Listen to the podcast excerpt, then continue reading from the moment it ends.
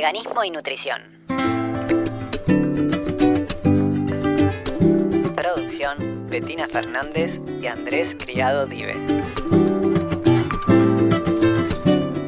Bienvenidas, bienvenidos, bienvenides a Veganismo y Nutrición, otro programa más. Betty, ¿cómo andás? Hola Andrés, ¿todo bien? Yo muy contenta de estar acá, de hablar de temas interesantes y de informar a la gente. Bueno, me alegro en pila. Yo también estoy re contento, primero, de escucharte a vos. Segundo, del tema que vamos a hablar, que tiene que ver con eh, la industria del huevo, la industria avícola también llamada de esa forma. Así que vamos a la presentación.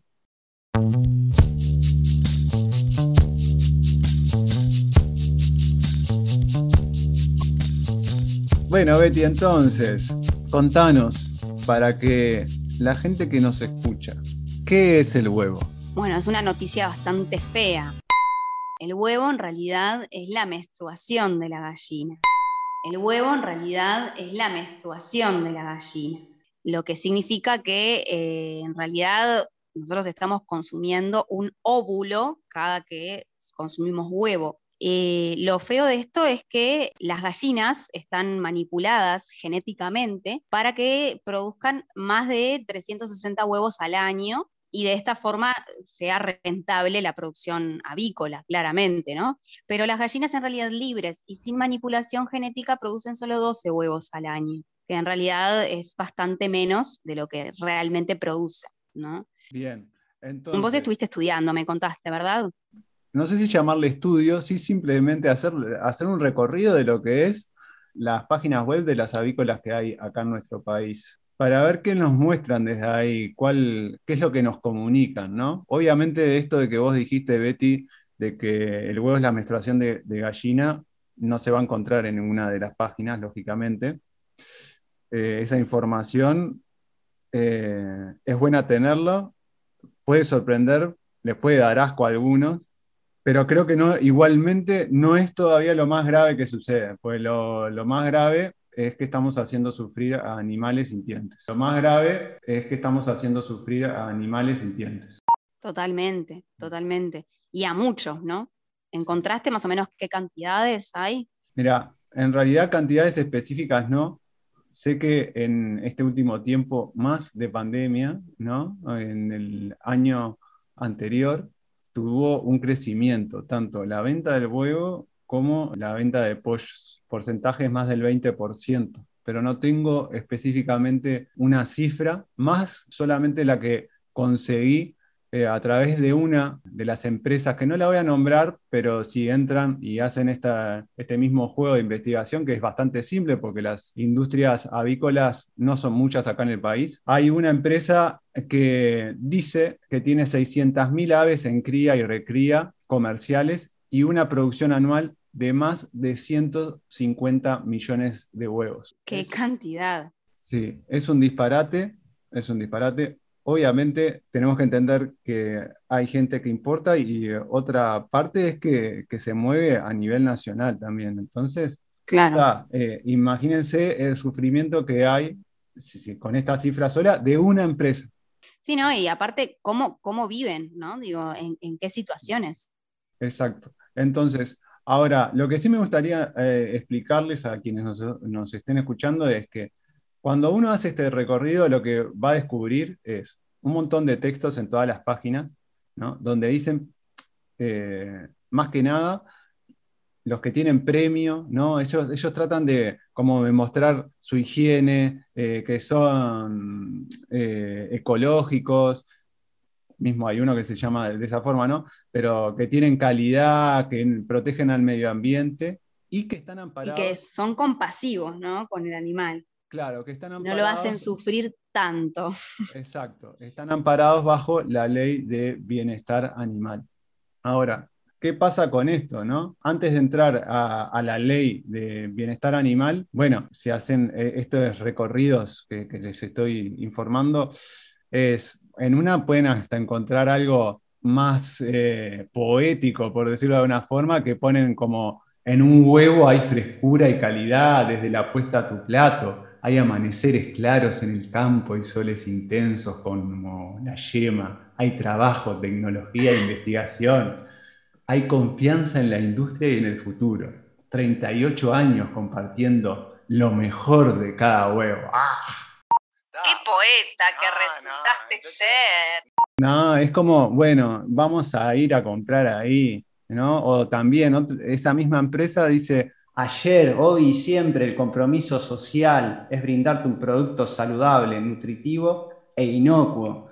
Y cuando inocuo, si uno busca lo que es, es que no haga daño físico o moral. Entonces, totalmente contradicciones se van a encontrar en estas páginas. Hay otra que de repente, que si lo ven, tienen una publicidad muy chica, que es, para mí, es una publicidad sexista, que traen esto de, de la sexualidad de la carne, ¿no? Porque ponen una persona como goza comiendo una pata de pollo, y mientras que su perro la está viendo.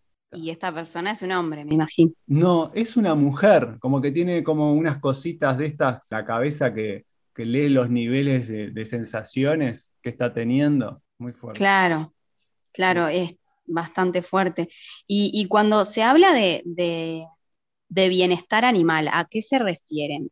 O sea. Bien. Antes de entrar a bienestar animal, yo sé que nos vamos un poco de tiempo, Betty, pero quiero decir una cosita más que es importante destacar. También en, las páginas, otro detalle que encontramos es que en algunos te muestran toda la maquinaria, toda la maquinaria en esto que decíamos de, de las normas que quieren ellos, que quieren, que están al día en realidad bajo este concepto ¿no? que hoy tiene la industria, te tratan de mostrar la estructura de las máquinas la higiene y todo eso. Ahora, cuando uno se quita ese filtro, se va a poder, apreciar y tener una sensibilidad mayor y darse cuenta que en realidad los animales capaz que no están tan bien porque van a terminar siendo asesinados y se pueden ver otros detalles que a simple modo uno no, no lo ve.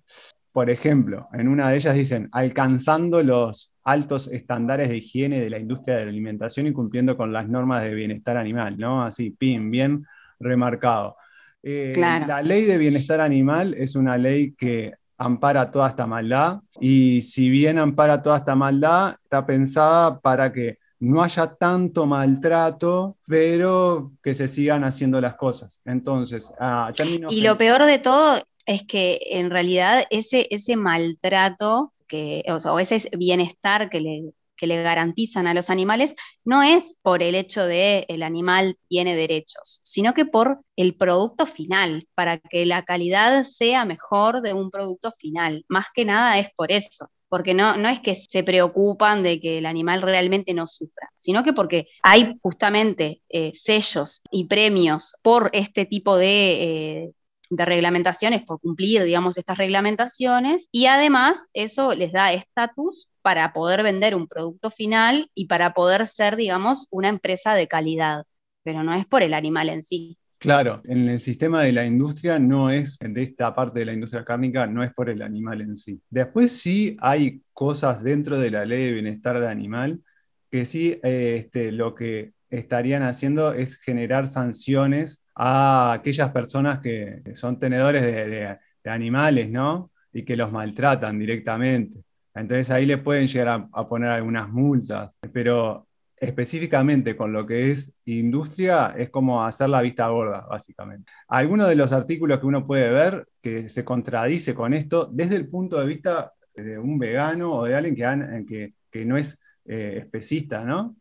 Porque si uno lee poco la ley, va a encontrarse que los primeros artículos generales, eh, esta ley tiene por fin en el artículo 1 la protección de los animales en su vida y bienestar. Entonces es como ir para un lado y ver, entonces, ¿qué es bienestar animal, básicamente? Entonces, si uno ingresa a la página del Ministerio de Ganadería, Agricultura y Pesca, lo que se va a encontrar es con un documento que es una guía de las buenas prácticas en bienestar animal durante la cría y la faena de aves de producción de carne. ¿Qué dice esto, Betty? ¿Te cuento? Contanos.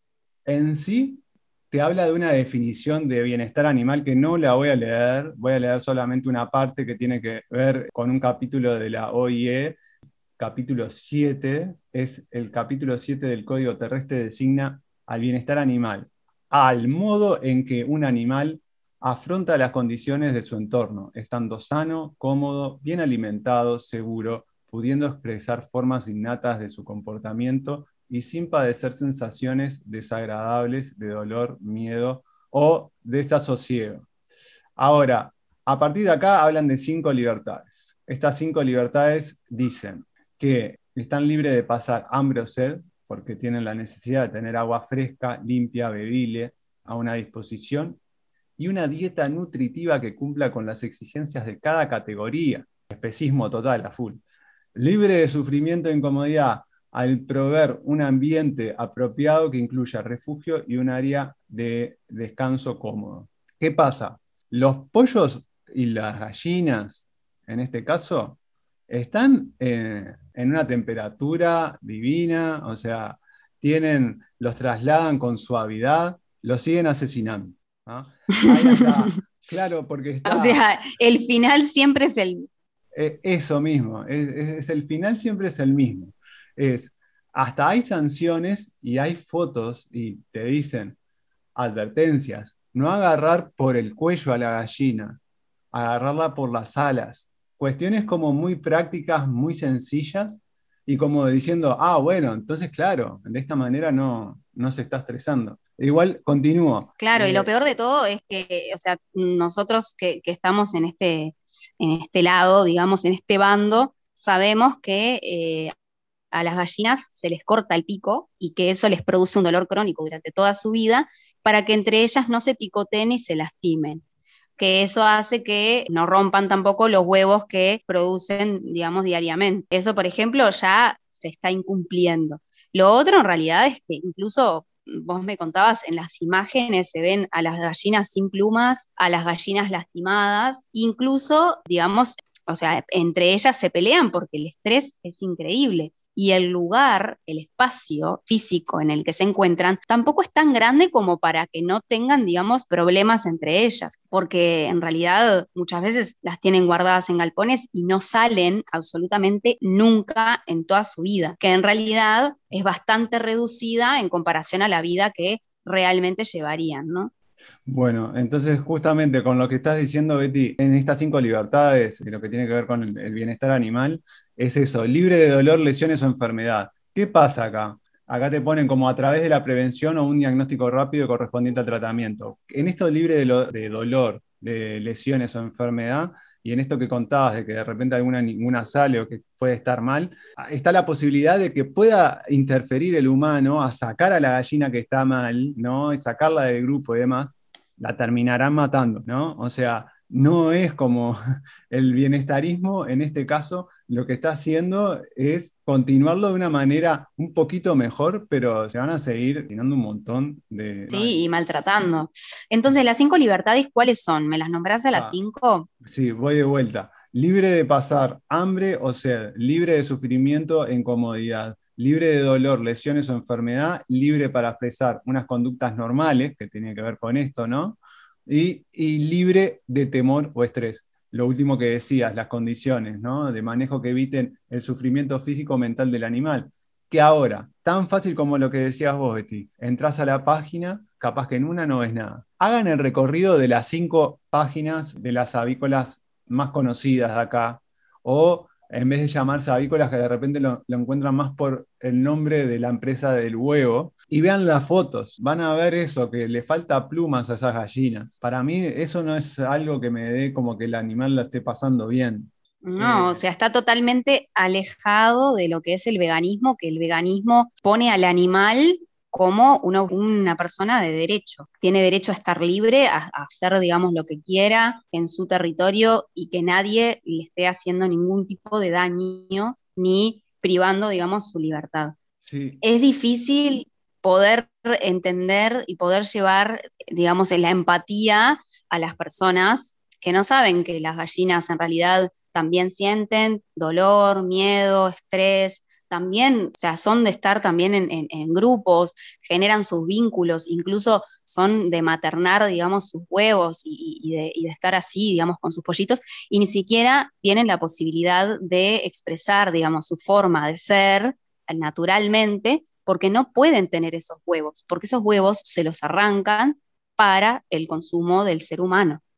Sí, sí, es, es, duro. No llores, Andrés. No, no. Otra cosa que quiero nombrar es que uno cuando va leyendo esta guía, les reitero, ¿no? Está en la página del ministerio. Uno cuando va leyendo esta guía y tiene una cabeza capaz que carnista, digo capaz porque capaz que si es vegetariano, capaz que también, no sé. Eh, no es por ponerme en contra de, ninguno de ellos, sino por, un tema de, sensibilidad o, del manejo de, los filtros, más que nada, ¿no? de, poder como romper eso. Porque si uno lee esa guía, lo que va a encontrar es que va a encontrar después unos principios, unos criterios, ¿no? Y va a decir, esto es fantástico, estamos, pero ¿qué más querés? O sea, las estamos tratando como si fuesen humanos, van a decir, básicamente. Porque esto eh, eh, es eso, se hacen preguntas de, eh, ¿son los animales alimentados correctamente y se les suministran con agua? ¿no? Este, ¿Se le da el confort adecuado? Como que hay como una intención. Y, y la consulta también y la duda que me genera todo esto es si hay alguien que esté realmente fiscalizando, realmente, o sea, haciendo cumplir esta reglamentación, ¿no? Digo que por más que no estamos de acuerdo, está perfecto, pero ¿hay alguien realmente que esté eh, eh, registrando si esto se cumple o no se cumple? Me genera mucha duda, la verdad. En realidad ya depende de cada empresa y si se le dio el certificado, estaría habilitada, ¿no? O sea, ahí habría como un tema de inspección, ¿sí? Y que avalaría eso, que, que, están, que están dentro de esos parámetros. Ahora, lo que no avala es que no estén sufriendo los animales, porque ¿dónde se traza la línea? En que nosotros creemos que los animales que van a ser asesinados van a sufrir en algún momento. Vos podés estarlo alimentando todo, pero como si estando ahí todos juntos o mismo en ese lugar. Porque yo considero que los pollos dentro de un galpón van a estar contentos y van a ser felices en vez de estar al aire libre y teniendo el galpón para, para descansar? La realidad, y, creo que también hay eh, muchas personas que ya lo saben, es que en la industria del huevo el pollito macho es eliminado, se mata. Se mata porque no produce huevos, claramente, porque es un macho, y además porque al ser de otro tipo de genética, no tiene la misma cantidad de carne que el pollo de consumo, que la gallina de consumo. O sea, también se está incumpliendo, digamos, porque se matan, este, de maneras muy crueles, incluso en, trituradoras o asfixiados a esos pollitos que no tienen posibilidades, digamos, de, producir lo que ellos necesitan. Sí, exacto. Entonces, ¿qué pasa? ¿Qué, me pasa a mí a forma personal? Es, me hablan de bienestar animal, me dicen hoy, ah, pero entonces que vos estás en contra de que haya bienestar animal. No, no, no. A ver, por un lado, tomando conciencia de lo que es nuestro momento, digo, prefiero que esté esto a que no esté. Ahora, ¿a dónde voy yo? A la abolición, ¿no? claro, totalmente. Ahí, es donde hay que pararse. Nosotros, nuestro, nuestro horizonte tiene que ser ese, a que esto deje de suceder. Como veganismo, además, eh, eso está bueno, como me parece como diferenciarlo un poco, de que nosotros, cuando hablamos de los animales, lo que pretendemos es abolición, por tanto, acabar con las leyes que regulan estas prácticas. No queremos que las gallinas sigan sufriendo, no queremos que se sigan comiendo gallinas. Claramente, lo que sucede en realidad es que para eso tenemos que intentar disminuir la demanda para que se vaya mermando, digamos, estas solicitudes, estas demandas, y así se cierren estas empresas del horror. El tema en realidad es que para eso se requiere mucho tiempo y, y dedicación y paciencia, lógicamente. ¿no? Exacto. Y bueno, y acá lo que me pasó, Betty, es que me hizo acordar esto a Melanie Joy, que no sé si la nombramos en algún otro momento. Sí, sí. Creo que la hemos nombrado. Sí, y, es una genia. Creo que la nombra, la nombra todo el mundo porque, claro, en ese libro que hizo, ¿no? que escribió de por qué amamos a los perros, nos comemos a los cerdos y nos vestimos con las vacas, que dio conferencias TED en todas partes y que está en YouTube para que cualquiera que quiera pueda linkearlo ahí. Bueno, una de las cosas que, es fundamental en esto que, que, hace ella es primero ponerle nombre, ¿no? Decirle carnismo a aquellas personas que consumen carne y que están afín con toda esta industria que, que provee todos estos derivados y demás. Una de las cosas que decía ella que tenía que ver con esto es que hay gente que se agarra de las 3N, una teoría que, que tiene que ver comer carne y los productos animales que sean considerados como normal, natural y necesario. Entonces, ¿qué sería lo normal? Aquello que la mayoría de las personas de nuestro entorno nos hace.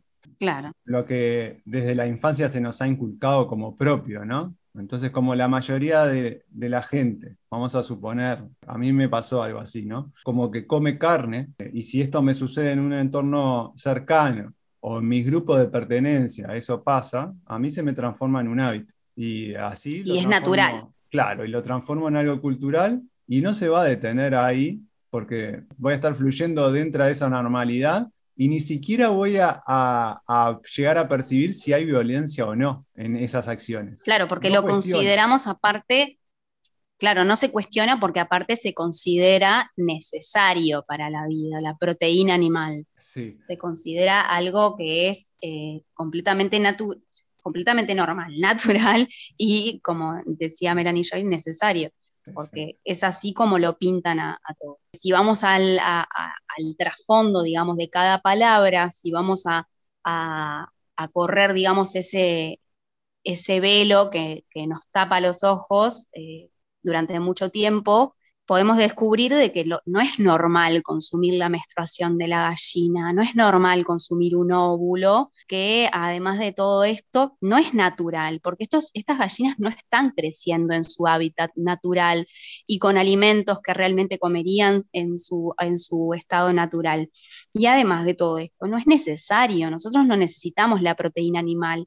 Incluso el consumo de proteína animal, eh, una dieta rica en proteínas animales, está relacionada con enfermedades diversas, como enfermedades cardiovasculares, de hipertensión, de diabetes, de insulinoresistencia, el colesterol elevado, infartos. Y además de todo eso, digo, no, no, no es algo que necesitemos porque nosotros las proteínas las tenemos en el reino vegetal sin ningún tipo de inconvenientes y son mucho más sanas. Hay eh, varias, eh, varios estudios, algunos de ellos, por ejemplo, están este, escritos en el estudio de China que ya lo he nombrado muchas veces, que habla que eh, el consumo de huevos podía estar relacionado con el cáncer de colon, el cáncer de próstata, y específicamente habla de que el consumo de eh, dos huevos diarios, que son más o menos unos 100 gramos, puede aumentar un 22% el riesgo de sufrir cáncer de mama. Es decir, no estamos solo frente a un alimento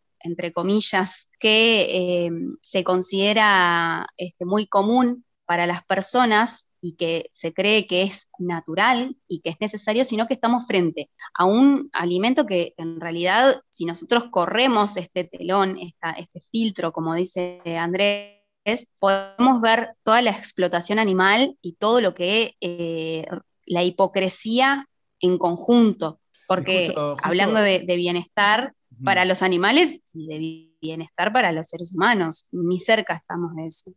Ahora, ¿qué pasa? En esto que decías último, de esta cuestión hipócrita, donde estas tres N lo, lo que nos da la posibilidad al ser humano es que uno sostiene un sistema que nos permite amar unos animales, preocuparnos por ellos y al mismo tiempo mantener hábitos que implican su sufrimiento y su muerte.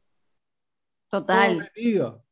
Entonces es eso, es, ah, no, es natural, es necesario. esas tres N como hay que tenerlas bien, bien, puestas en la cabeza justamente para diferenciar esto de lo que nos está pasando. O sea, esta industria hizo esto. Entonces, son herramientas que, una, que la cultura carnista pone a nuestra disposición para eso, facilitarnos el autoengaño y asegurar que la cadena de producción y consumo funcione a pleno rendimiento. Es simplemente... Claro, es, es lo que se dice como disonancia cognitiva.